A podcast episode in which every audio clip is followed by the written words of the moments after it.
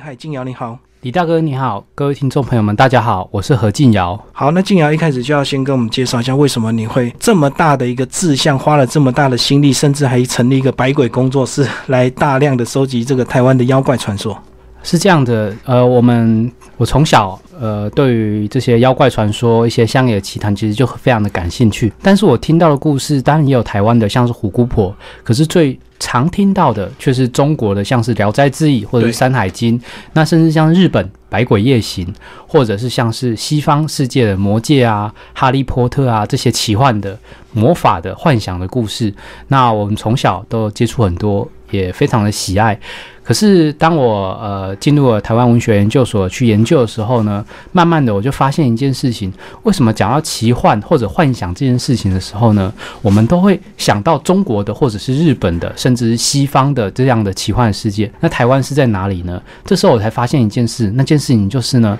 其实我们心中的幻想。奇幻世界其实一直都被被西方殖民，都在被日本殖民，甚至被中国文化给殖民。我们自己的本土文化其实是缺少的，是欠缺的。那这时候呢，我才发现哦，原来如果说。我们想要去寻找我们自己的历史或者文化的时候呢，也许可以从传说，甚至可以从妖怪这一个方向去进入。也因此，我就开始呃进行大量的收集这些妖怪的一些史料，然后一些怪异的乡野奇谈，试图想要去。建构，或者是说想要去理解台湾自己本身的传说文化到底是什么样的一种特色，而这种传说就是属于我们自己台湾自己的奇幻。那其实讲到为什么中国或日本或者是欧美国家他们的这种奇幻或者是鬼怪故事这么多，是不是也是因为整个他们历史是比较延续的？那可能在台湾可能又经过了很多年代或很多朝代的一个更替，所以造成说好像过去可能在原住民时代，所以他们可能没有文字，也没有办法做这样的一个完整的。一个系统保留是的，这没有错。像是到日本时代，我们在日治时期，日本人当然就会，当然有一些日本的人类学家、民俗学家会去收集、保留一些台湾的传说，但是很大一部分，其实台湾在那个时候很多的故事或传说也就流失掉了。而到了国民政府时期，那当然的，像是在白鹤孔夫或者是在呃这个戒严的时代里面呢，这些台湾本土自己的文化或者是传说也。丧失了非常非常的多，而像是在原住民这边的文化呢，这是因为原住民在以前，呃，其实呃，其实他们有文字，但是这些文字其实很少去记录这些乡野奇谈。那这些故事其实也是要仰赖于西方人或者日本人去做整理跟做一些爬书，所以说相对的，他们自己本身以前的这个故事流传下来的就比较少。当然，口语相传是非常非常的多的。那我这一本书呢，主要是往口语。记录另一种方向，也就是白纸黑字的文字文献记载去搜罗。那我觉得这是一个比较脚踏实地，而且比较实际、比较踏实的一个做法。所以我就从。台湾有历史记录以来，是一六二四年那一年，荷兰来了，西方人来了，然后到一九四五年，总共三百二十一年之间，我就去找一些关于西方人，然后日本人、汉人，甚至就是有非常多不同国籍的人，像是有美国人，然后也有法国人，然后他们来到台湾之后，听到台湾的一些传说，或者是实际感受到台湾的一些呃一些奇妙的氛围，或者是。聆听到这些鬼故事，然后他们会写成文字，然后就把它收集起来，然后整理成这一本书。那这一本书呢，就是希望可以去，呃，一步一步的去把台湾的这些传说的文字资料放进来，然后希望可以建立起一个属于我们自己的一个文化的一个系统。所以，呃，反而你在这个大量收集一些文献资料的时候，可能要大量透过日本或者是透过荷兰的一些书面的一个记录，对不对？呃，反而在台湾这部分，当初我们或许自己记录的比较少，比较可惜。哦，其实台湾自己记录也很多，比如说台湾一些汉人的移民来到台湾之后，他们当然会记录很多很多听到的一些乡野故事。比如说在台湾的清国时代，清国时代统治了台湾有两百多年的时间。那在这个时间里面呢，很多官员来到台湾，嗯，那当然就会去进行采风，然后把这些风俗。把这些当地的人文或者是一些事迹，就是写成了方志书。那当然，这些方志书是要呈给官府的，这是一个官方的记载。可是这些官方的记载，同时也包含了很多很多的一些乡野之间怪异的传闻。那在灾祥篇里面，就常常会有这样的一种记录。这是因为以前的儒家思想嘛，就是希望呃，就是相信天人感应。那就是相信就是天地之间发生异变，就是会带来呃社会之间的一些动乱，所以说他会把这些异变也写进去。那这些故事其实从现在的眼光看来呢，就是一些很奇幻、幻想。非常诡异的事情，比如说以前有记录说三阳同天，就是有三个太阳突然出现在天空之上，然后这个事情非常的奇异，所以就被写进来了。那当然我们现在可以想象，它其实是一种天文的现象。那或者是呃以以前会写说，呃，比如说天狗。吃月，嗯，天口吃日。那在以前的这个汉人呢，就是会有这样的一个妖怪的一种想象，但这其实也是一种天文的知识嘛。不过他就是用妖怪的怪异的这种方式，就记载在书本上面。那我就把这些故事都把它收集起来。那整个收集之后，开始慢慢进入这个大量系统的整理之后，就发现这个文献资料非常多，对不对？所以这个是你是后来这样子才成立，找了一些 partner 一起来协力，然后成立百鬼工作室嘛？是，其实就是一些网上认识的朋友，然后一起来看看书。但其实，呃呃，很多的一些文献记载呢，就是呃，可能是就是暗藏在图书馆的某一些角落，一些报章杂志、一些老报纸当中。这其实是需要很大量的时间，呃，去进行去调查的。那我也觉得很开心，就是本来以为台湾这些鬼故事或者是妖怪故事很少，本来我以为台湾就只有摩西娜。只有虎姑婆，对。可是没想到一调查之后，一去翻书之后，才发现哦，原来这么多这么多的东西，其实都是藏在我们的自己本身的这个文化的宝库里面。这些书堆当中，就是上面有非常非常多的灰尘，然后每次拿可能都是要先弹开灰尘，要不然就是会一直打喷嚏，然后一边翻着书，因为太多灰尘了，都没有人会去读这些书。那我也觉得很可惜。如果说可以借用这个妖怪这个窗户，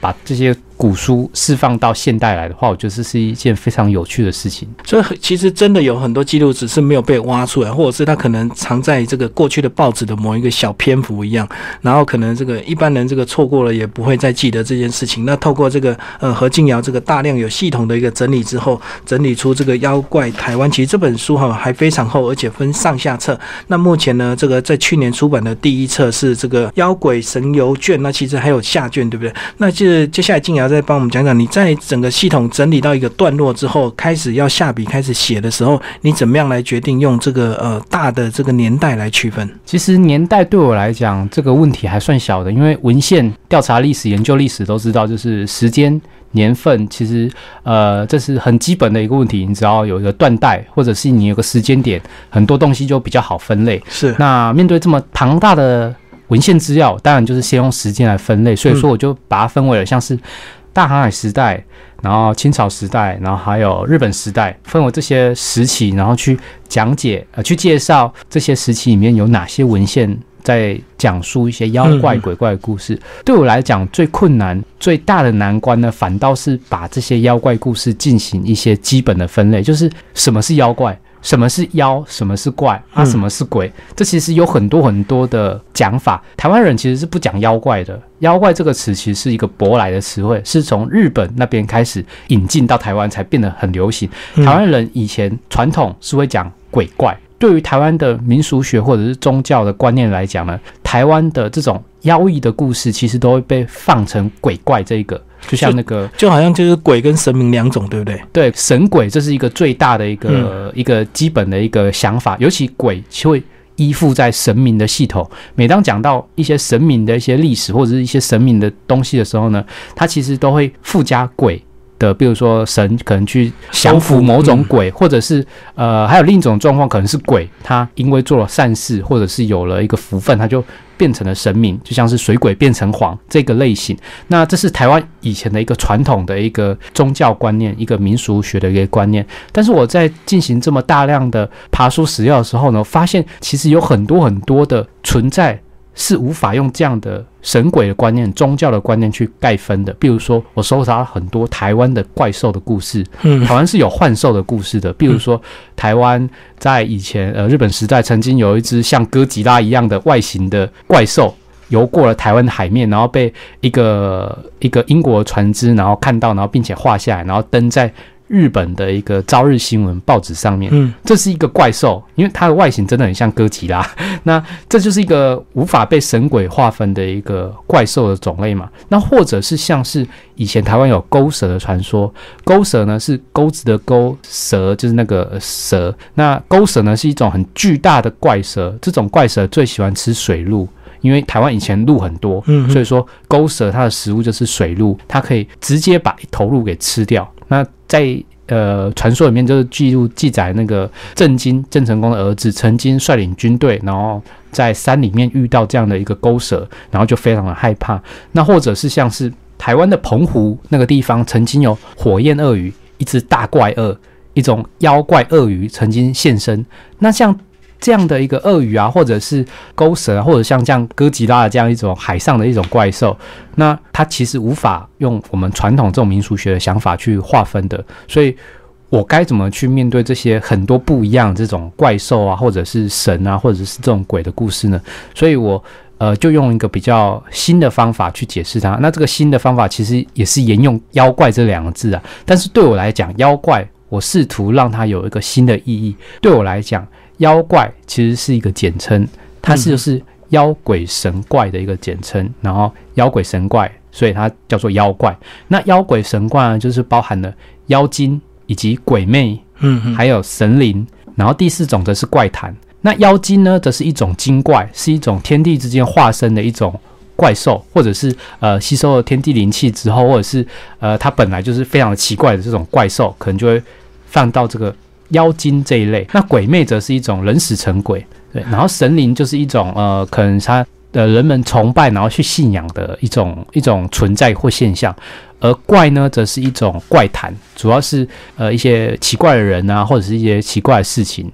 所以所谓的怪谈就有点像，呃，这个民间传奇的一些鬼怪一个特别的故事，所以你把它收录在下卷，因为可能它的资料量也比较多，对不对？是的，它的资料量当然也是比较多的。一些奇怪的人，像是郑成功，他是金鱼的化身，嗯那他其实也很奇怪。那我就把它放到下卷。那像是鸭母王，那也他的传奇故事也非常的奇妙。那但但可能跟妖怪是呃没有很多的一个牵涉，所以我会把它放在下卷。所以下卷就是要介绍的是奇人、奇事、奇物、奇地，然后预计在明年会出版，对不对？是的，是的，是在明年的时候预计会出版。那我们今天呢，主要当然是要来聊这个上册哦，《妖怪台湾的妖鬼神游卷》呢，也就是上半部。那刚刚已经简单介绍完分类之后呢，接下来跟我们来聊聊这个。其实去年呢，你这本书出了之后，也接受一蛮多的一个访问。那其实这书也卖的非常的好，已经七刷了。那在后续有没有看到一些因为这本书而带动的一些新的风潮，以及这个整个读者对他的一个回应？是的，读者回应其实呃让我非常非常的意外。呃，最意外的就是我发现这本书的阅读的读者群，很多人都是小朋友，就是小学生或者是国中生、高中生。那他们对于这样奇妙的故事是非常的想要去认识的。有一次我去台东的晃晃书店演讲的时候，呃，有一位小朋友是听众，后来我才知道，原来那位小朋友是特别邀请他妈妈带他来听我的讲座，想要知道我为什么会写这本书，还有书中。这些妖怪故事的更多的一些想法，那知道这件事情的时候，让我非常非常的感动，也让我觉得哇，原来这样的一本书其实是有它的魅力存在的。对我来讲，我做这本书的一个愿望就是希望一百年之后或者两百年之后，我们不再只是讲格林童话或者是讲安徒生童话，我们可以讲属于我们台湾自己的传说，我们可以讲。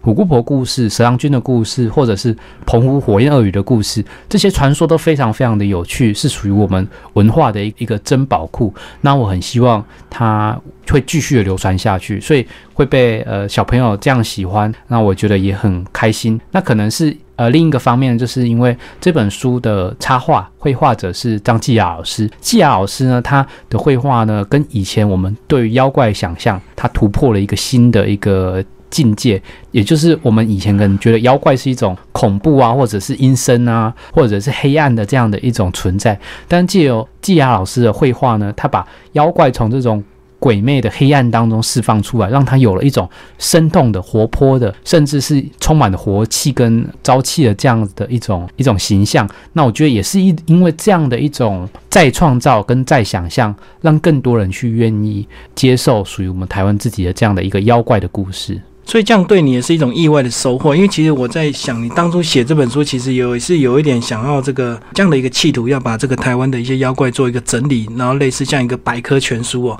然后反而因为这个插画以及封面的这个设计，反而意外造成说很多小朋友很喜欢。而且其实这本书呢，在文字上，其实呃，至少在文字的编排上不会很密集，就是让一般的小朋友还是蛮容易看得懂。是的，小朋友也会对书中的一些文字感到好奇，但同时其实这本书也摘录了非常大量的一些古文，这是文言文，因为以前清朝时代的汉人。他们写字，但就是用文言文，所以说会有这样子很大量的史料。可是我希望可以把这些史料或者是这些文献编排的不那么的呃严肃，编排的不那么的呃就是让人难以亲近。所以说会有一些注解，会有一些简介，让更多的人，然后甚至是小朋友。也会去拥抱这样的姿势，那我觉得这是一个很让我觉得还蛮有成就感的一件事情。而且呢，其实还有另外一个效应呢，也造成其他这个出版社的一个跟风效应，他们也是开始赶快找一些适当的人选来编排一些属于他们的一个台湾妖怪故事。那其实等于是资料彼此大量的流通这样子。是的，因为传说当然大家都知道，它就是口语相传，然后大家都在说的一件事情。那故事呢？有一个人讲，可能就是只有一种版本；可是两个人讲，就是有两个故事；三个人讲，可能就是有千千万万的故事。我觉得传说故事最有魅力的一点，就是在这一点，就是它千变万化，大家都可以去诉说，大家都可以借由自己的立场，借由妖怪故事去说出自己心中的话，或者是。去表现出自己想要去传达一些事情，就像是以前女鬼传说，它其实就是一种控诉社会的不公，对，或者是呃表达他们对于爱情的失望，或者是对爱情的渴望。那现代其实这些鬼怪传说、妖怪的故事，其实都可以用我们新的想法、崭新的一种概念去转化它，变得更加的呃，让它变得更加有趣，或者是表现出我们属于我们自己的文化。那现在进来就开始就你这个分类的年代来挑一些比较有趣的故事跟我们大家分享，好不好？没有问题，没有问题。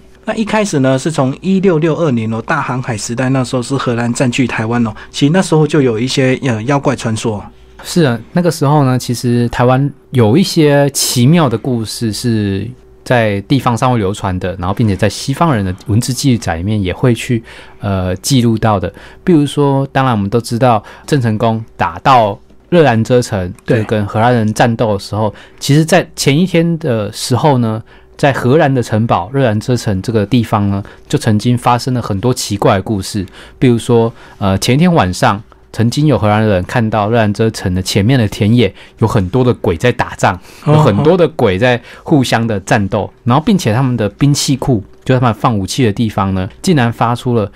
铿铿锵锵的奇妙的这样子的打斗的声音，然后呃，甚至还有人在外海看到了发光的一个奇异的光团，但不知道是什么。更奇妙的一件事情，我也我也觉得非常有趣的一件事情，则是在前一天呢，有荷兰人看到了在热兰遮城的旁边的海上，因为热兰遮城以前是。建造在那个海边的，那所以说从城堡的上方看下去，海面上竟然出现了奇妙的人鱼。白天的时候，有一个男生的人鱼从水面上浮出三次，然后又沉下去。下午的时候呢，竟然也有一只女生的人鱼从水面上浮出三次，然后再沉下去。他们在前一天的时候，其实都觉得非常非常的奇怪，怎么会有这种怪异的事情？然后有一些荷兰的军民就是就是人心惶惶，就不知道会发生什么事情。果然。果不其然，在隔天竟然就发生了这个郑成功国姓爷，他带领着非常多海军，就是跑进入尔门，然后开始跟他们战斗。所以说，对于荷兰人来讲，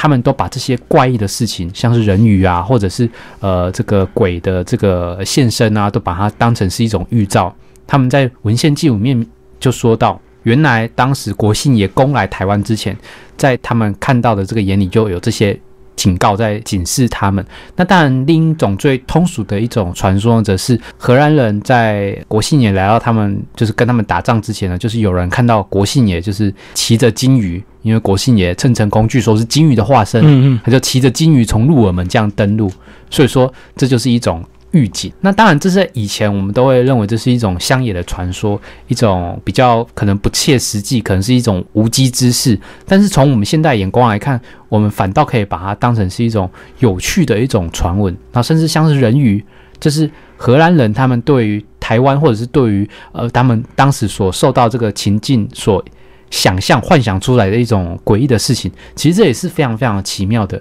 那在更早一点点呢，则是有一个呃叫做立邦上尉，他是荷兰东印度公司的军官呢，他来到台湾，他其实也曾经在台南这个地方看到独角兽，只有一只脚的一角兽。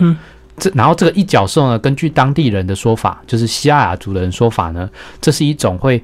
有预言能力的怪兽，只要看到这种怪兽呢，就会。预警接下来会发生大地震，或者是发生大的灾祸。然后没有想到立邦上会看到这只怪兽的隔几天之后呢，没想到真的就发生了这个大地震。然后这个大地震甚至把它盖的城堡，也就是热兰遮城的一个原型，就是震毁了一个小角弱。然后他也深信，原来这样的一种怪兽呢，是真的存在台湾，而且是会有一个预警的一个一个一个超能力。那在以前这些。文献记录当然非常的奇妙。那我们现在用重重新用现代的眼光来看的话，我就会觉得哇，以前原来曾经发生过这么好玩。或者是有趣的事情，所以用现代眼光来看这个过去的这个乡野传奇，可能有一些人会觉得呃很有意思，或者是很好玩哦。可是也很难考究它的真实跟原因，对不对？因为可能有一些真的是人的想象，也许有一些是误传。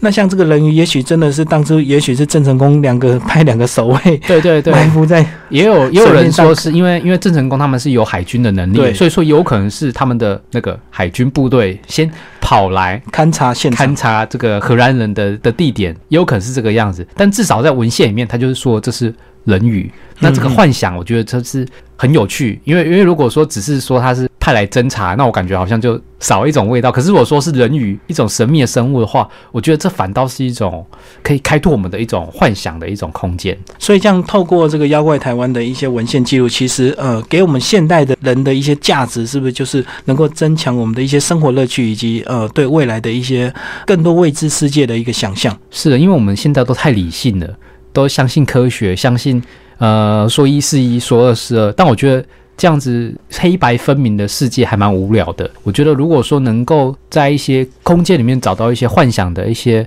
一些能量的话，我觉得这非常有趣。这样子的话，才有可能台湾会出现像《哈利波特》或者像《魔戒》这样的作品，或者是像那样子充满澎湃能量的这种奇幻的故事。嗯，因为如果太用科学来考究它的真实性，可能就少了很多这个想象的一些呃生活生命上的一个乐趣。那接下来帮我们介绍明清时代，其实哎，这个妖鬼传说还蛮多的。是的，明清时代当然大量的汉人汉移民从中国移民到台湾来，所以说他们就会留下很多很多的呃，像是日记或者是汉官员他们写的方志书文献记录，对文献记录。但同时其实也有一些西方的传教士，他们会来到台湾。然后进行传教，或者是一些一些西方人，比如说他因为工作关系会来到台湾，在鹅銮鼻灯塔就有一个外国人，在当时曾经是受聘来到台湾来来管理这个灯塔，那他就是收集很多当地像是阿美族啊、排湾族的这种神话故事。那我对于这样的一个故事里面，我觉得有最有趣的一个故事呢，则是澎湖的故事。澎湖的火焰鳄鱼的故事，这我觉得是一个台湾非常独特，而且是有它自己魅力的这样的传说。在一六八三年的时候呢，据说那一年有一只奇怪的鳄鱼，然后爬上了澎湖的海滩，然后澎湖人都非常的觉得怪异，所以说就开始拿纸钱，然后开始敲锣打鼓。这是以前的人们遇到这种妖怪或者是妖精的时候，对它其实是一种除魅的方式，就是要敲锣打鼓。然后要撒纸钱，燃烧纸钱，要去除这种晦气，然后也就是想要把这个鳄鱼就是请请回去，但是没有想到过没多久之后，这个鳄鱼就死掉了，它就死在澎湖的沙滩上面了。那这件事情呢，就是被清朝的官员记录下来。为什么清朝的官员要记录这件事情呢？原来一六八三年那一年呢，正好是施琅率军打来台湾，然后并且让郑氏王朝灭亡，然后清朝正式统治台湾的那一年。那那个文人写下这件事情呢，其实想要证明一件事情，就是天人感应，就是天地之间竟然出现这样子一只怪鳄、奇怪的鳄鱼，然后它死掉了。这其实呢，就是象征着郑氏王朝是一种不容于世的存在，它是一种怪物。郑成功是怪物，它是一个一个一个妖孽，所以说它的灭亡是应当的，就像是这个鳄鱼死掉一样。当时的这个呃文人这样记录这件事情是有他的一个一个背后的目的的。但我在继续去追查这个故事的时候，我发现其实在澎湖当地，他们确实也有流传属于他们民间传说这样的一个怪恶的故事。那我也觉得非常非常的有趣。这个故事呢是一个关于爱情的凄美故事。传说在很久很久以前呢，在澎湖的海底下有一个龙宫。龙宫里面呢，当然有非常漂亮的如花似玉的这个龙女。那龙女呢，有一天呢，就是非常的好玩嘛，就是跑上了陆地，想要去见见世面。结果没有想到，就遇到了一个年轻的少年，人类的男子，然后并且跟他相恋了，两人就相爱了，想要共许终生这样子。可是他们两人之间是龙女跟人类，这是一个无法结合在一起的这样子的对象。所以说，龙王。就勃然大怒，非常非常的生气。他认为这个龙女实在太不孝了，所以说龙王呢就做了一件恐怖的事情，他就诅咒了他们两个人。所以说他就把龙女变成了金珊瑚，他就把这个人类的少年呢变成了一只丑陋的大怪鳄，丑陋的鳄鱼，想要分离他们。嗯嗯。可是没有想到呢，他们两人就是龙女跟人类少年呢，就是非常非常相爱，他们想要。永远的在一起，所以说这个大怪鳄呢，就潜到了这个海底的深处，呃，千年百年这样的去守护他的心爱这个金珊瑚。这是在当地澎湖所流传这样子的妖怪鳄鱼的故事。那我觉得。非常奇妙，就是既有这个汉文人的这样的文献记载，同时在当地也有这样的民间传说。这其实也，我觉得这是一个澎湖的一个非常有趣的这样的一个奇谈。那如果说继续再追下去的话，也非常有趣的是，你就会发现台湾最古老的。最完整的一具鳄鱼的化石，刚好就是在澎湖那个地方出土，而且它出土的地方呢，就是渔翁岛。渔翁岛恰巧就是这个民间传说所流传的故事的这个发源地。所以说，有没有可能是这个上古的鳄鱼，它结移到了现代，然后在几百年前被人看到之后，所以说编排了这样的传说呢？那我觉得这样的想象是非常的有趣的。如果没有你这样的一个书面整理出来，其实透过这个口耳相传，其实很快它就可能会流，甚至呢，呃，我们更年轻的下一代根本就会忘记这样的一个故事，对不对？是，所以我觉得这很可惜，因为这是很有趣嘛，就是鳄鱼的故事，然后它跟爱情有相关，那这也是属于台湾的文化的这样的一个很有力道的这个这个这个传说，它应该可以继续流传下去的。嗯。那其实这个篇幅非常的多，然后最后我们再把这个日本时代再挑一两则来跟我们介绍。那听众朋友如果对这本书有兴趣，其实这本书呢，这个还蛮畅销的，其实很容易买得到。那接下来帮我们介绍日本时代的一些故事。日本时代的故事呢，其实还蛮多的，就应该更多，应该更多。那主要是因为文献记载很多。为什么文献记载很多？那是因为日本时代的时候，呃，日本人来到台湾，所以说会有一些。日本的人类学家、民俗学者，他们当然也来到台湾，并且开始大规模的去调查台湾当地的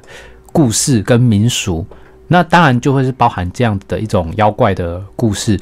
呃，或者是一些奇谈。那里面最呃搜罗这个搜罗最多的这样子的传说呢，当属就是台湾风俗志，这是一位日本人片冈爷他所撰写的这样子的，算是台湾民俗、台湾乡土故事。乡土的民俗记事的这样的一个百科全书，那里面呢就将刚才所讲的，像是呃清朝时代这样子的呃文献上面的怪谈或者是民间传说，然后就罗列进去，就是一个非常有趣的这样子的一个一个一个集结。那如果说大家有兴趣的话，可以去找来这一本书来看看。那最后呢，这个静瑶也要帮我们稍微再预告一下你的下半部呢，这个奇人奇事奇物奇地，大概它的一个出版计划吧。是的。呃，有一些故事，它如果说严格去看的话，它会跟妖怪是没有相关的，或者是真的就没有怪物，但是它会是非常奇异的一些小故事。比如说，我们都知道郑成功他是金鱼的化身，嗯嗯，然后呃，像是